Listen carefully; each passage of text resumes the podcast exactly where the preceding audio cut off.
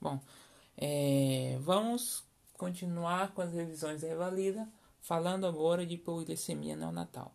A hipoglicemia neonatal é, é um.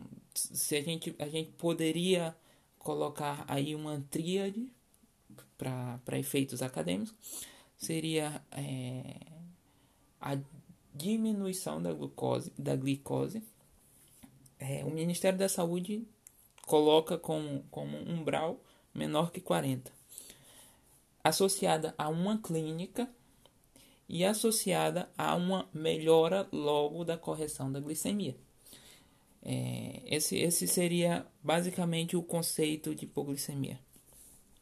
Entre os mecanismos fisiopatológicos, classificamos em três de forma grosseira: é, o hiperinsulinismo, que é o mecanismo mais importante, a diminuição das reservas, que acontece, por exemplo, nos, nos bebês pequenos para a idade gestacional ou nos bebês prematuros que ainda não formaram a sua reserva, e os mecanismos mistos que acontecem em situações de estresse, que consequentemente é, em que consequentemente haverá um, um menor, uma menor ingestão.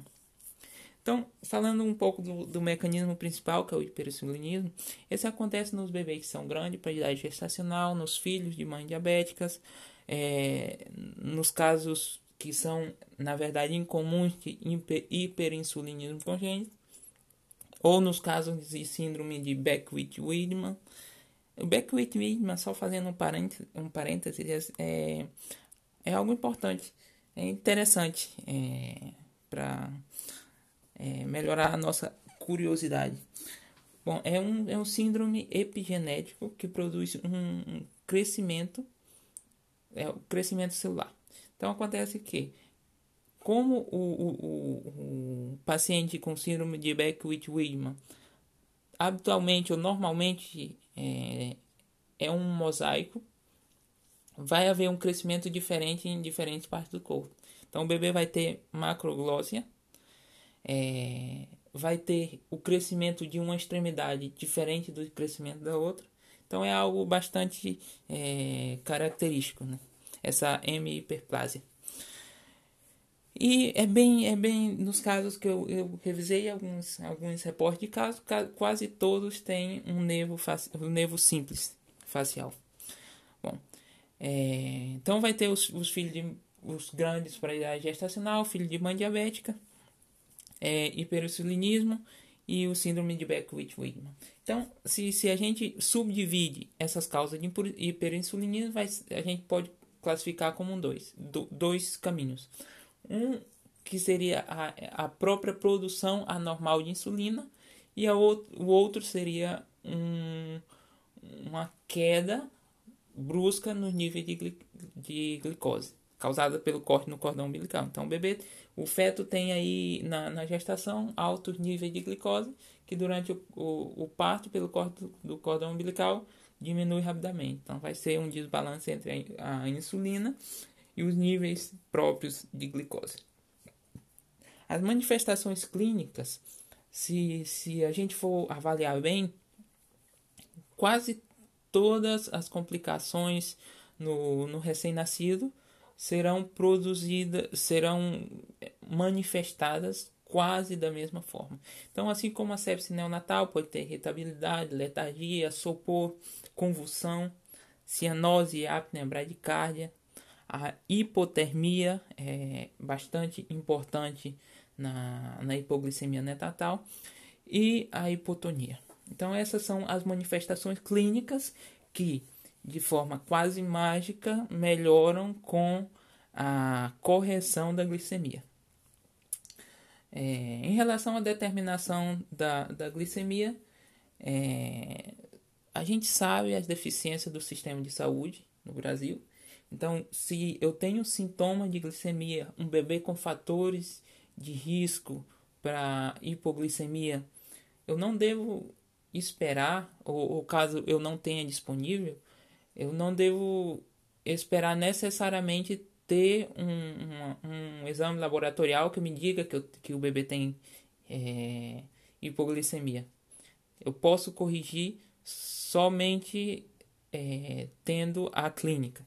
Então, se eu tenho uma clínica, o bebê com fator de risco, eu corrijo é, imediatamente. Não, não se tem que esperar. Nos recém-nascidos não existe conduta expectante. A conduta é sempre ativa. É, a cada hora do sangue coletado, se você coleta sangue para dosar a glicemia, a cada hora que passa o sangue aí, ele vai, a glicemia vai diminuir 18 miligramas por decilitro, o que é bastante muito importante. Então, esse sangue coletado por glicemia, ele deve ser, é, ele deve ser processado de imediato. Em relação ao tratamento, que é algo importante, muito importante. Em relação ao tratamento, a, a, nos, a gente pode dividir entre recém-nascidos assintomáticos e os recém-nascidos sintomáticos.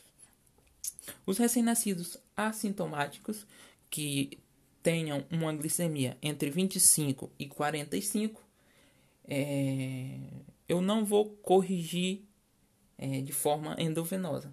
Eu vou corrigir alimentando. Então, 25 a 45, bebê assintomático, o que, que eu vou fazer? É, alimentar. Então, vou alimentar ele, de preferência com, com leite materno, ou na, na deficiência de leite materno, leite humano. Na deficiência de leite humano, aí sim a fórmula láctea. Lembrando que não se deve corrigir é, a hiperglicemia com, com soro glicosado por via oral. Não, não, não tem muito sentido. Por quê? Porque essa correção com soro glicosado via oral, você vai aumentar os níveis em forma de pico, é, vai aumentar os níveis de, gli, de glicose no sangue em forma de pico e vai produzir uma resposta insulínica a isso. Só que não vai ter possibilidade de manter esse nível de glicemia elevado, então vai ter um rebote da hipoglicemia. Então, é, a correção com, com soro glicosado ou com água com açúcar, não sei, por via oral não é, não é o melhor. O melhor é leite materno, não tem leite materno, leite humano, do banco de leite, se é, se é que, que tem disponível. não tem leite humano, fórmula. É, isso nos recém-nascidos assintomáticos com glicemia de 25 a 45. Nos recém-nascidos sintomáticos com glicemia ou os recém-nascidos com glicemia menor que 25, aí eu faço a correção endovenosa. Essa, essa vai ter, ah, vai ser muito, muito importante. Primeiro, eu vou dar um bolo é, de glicose a 10%. A, perdão. A uma, a uma dose de 2 ml, de 2 mililitros por quilo.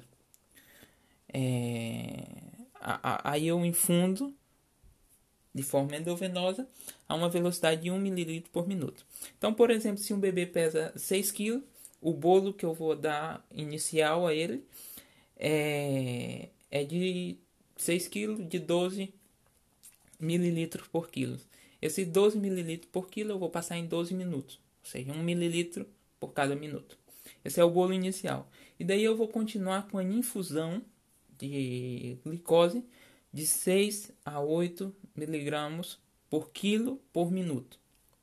É, a, a, maioria das bombas de infusão tem essa possibilidade. Você calcula, coloca somente a, a, a concentração e daí na, na indicação coloca, por exemplo, 6 a 8 ou 6 miligramas por quilo por minuto e, e a bomba de infusão mesma calcula.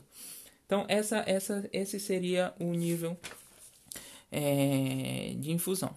Então, por exemplo, se eu tenho um bebê de, de, de 5,2 quilos, é, com um, uma glicemia de 20, aí eu vou ter que corrigir endovenoso.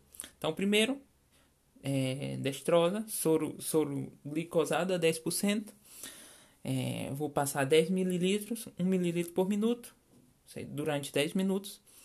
Acabando isso, eu vou indicar a, a correção, a, a, a infusão de glicose. Então, nesse bebê que pesa 5,2 kg, eu já calculei, você pode fazer o exercício aí. Eu vou passar esse, o mesmo soro é, glicosado a uma velocidade de 18 cc mesmo soro glicosado 10% a uma velocidade de 18 cc por hora. Essa, essa seria a, a infusão. É, se controla a glicemia em 30 minutos. Poderia. É, a, a, ideia de iniciar com 6 é que você tenha mais teto para aumentar até 8. É importante que, que essa concentração de, de soro glicosado que você está infundindo é, não seja maior que 12,5%. Por quê? Porque se é maior que 12,5%, vai pode produzir por, é, uma lesão na, nas veias do recém-nascido. Então essa não é a ideia. É, então vou, já passei o bolo, já continuei a infusão. Agora, quando eu vou iniciar a alimentação enteral? Quando o bebê tolere, ou seja, o mais antes possível. A alimentação enteral, enteral é, o, é o melhor, é sempre o melhor. Então, quando, quando o bebê tolere, já inicia a alimentação enteral. É, em alguns casos, eu vou poder adicionar a essa infusão o gluconato de cálcio a 10%. Então, é, seria de, de, a 4 ml por quilo por dia, não é por, por minuto, como a, a, a glicose, 4 ml por quilo por dia. É, e eu vou adicionar esse gluconato de cálcio à infusão, não ao bolo.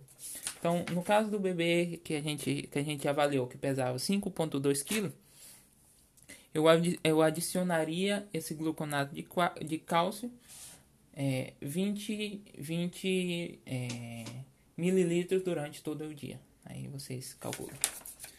Agora, é, o que, como que eu faço para suspender essa infusão de glicose?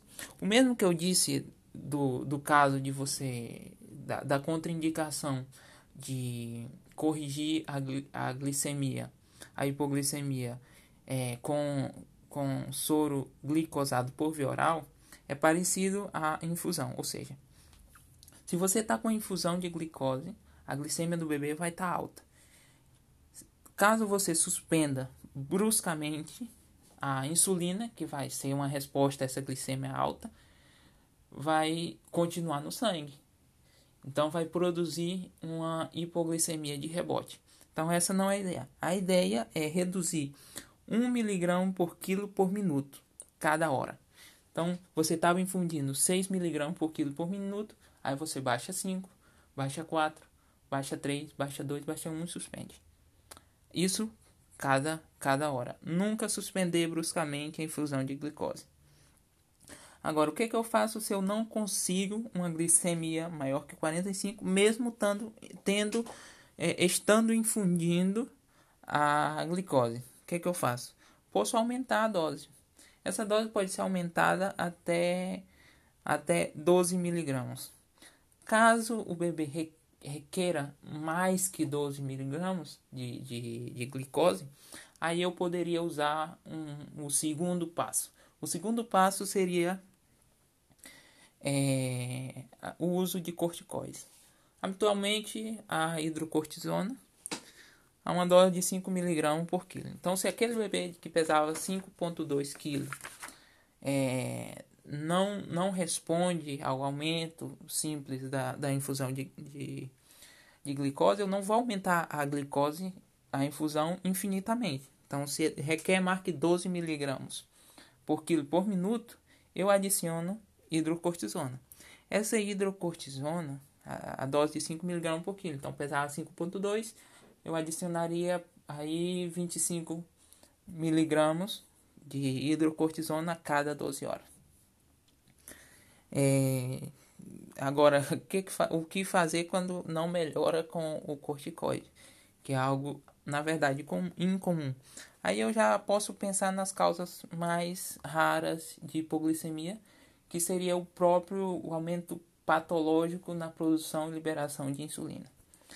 Aí teria outro mecanismo que seria o, é, usar, por exemplo, o glucagon, ou no caso de necidiobastose, usar o diazóxido. Esse seria o seguinte passo. Bom, basicamente esse é, Essa foi a revisão de hipoglicemia. Espero ter facilitado. Muito bem, até logo.